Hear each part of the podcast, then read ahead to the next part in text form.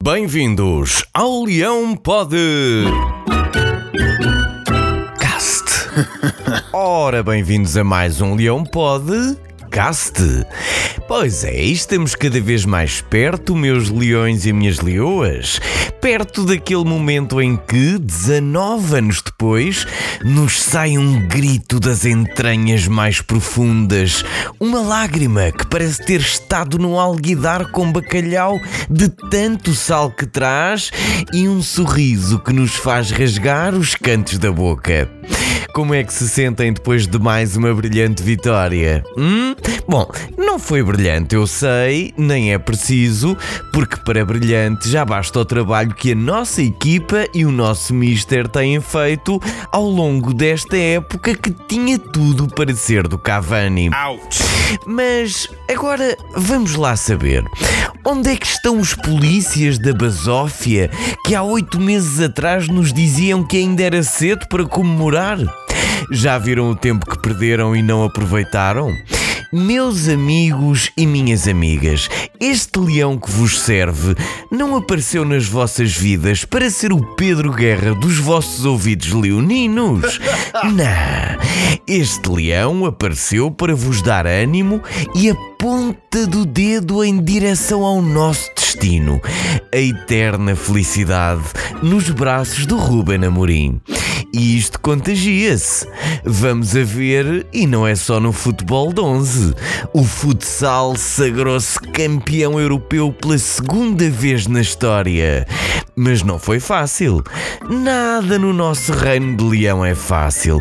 Chegámos ao intervalo a perder 2-0 e na segunda parte remontámos o Barcelona de forma épica. Uma vénia ao Nuno Dias e aos seus bravos pupilos.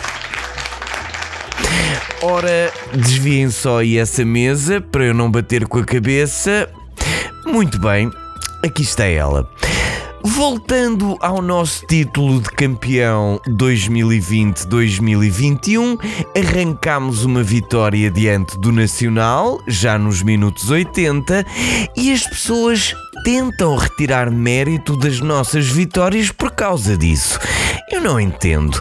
Então, quando é aos minutos 90, o Porto pode ser campeão com um gol de Kelvin e o Chelsea pode ganhar competições europeias, mas nós não podemos ganhar um joguinho aqui e ali.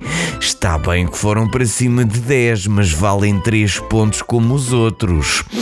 Contra nós é que tem sido complicado levarem os três pontos.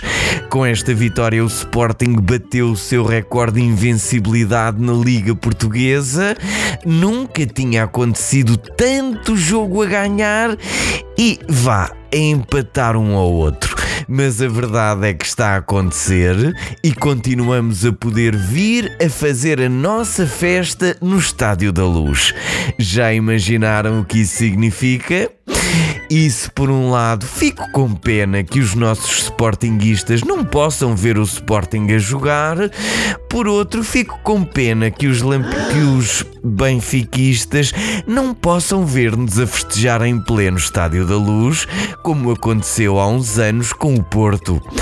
Quem sabe se não aproveitamos a oportunidade para vingar aquela desfeita que o Sabri nos fez há uns anos em Alvalade? Lembram-se? Bem, por falar em Alvalade, parece que o arquiteto Tomás Taveira não gostou que tivessem decidido mudar as cadeiras para verde. Ele lá deve saber o que diz, porque a sua experiência em cadeiras é vasta e, e normalmente é necessária a sua aprovação para seguir para a próxima, não é? Muito bem, por hoje é tudo. Nós voltamos em primeiro na próxima terça-feira no Spotify, Facebook e em leonino.pt. Porquê? Ora, digam lá, porque o leão pode. Cast!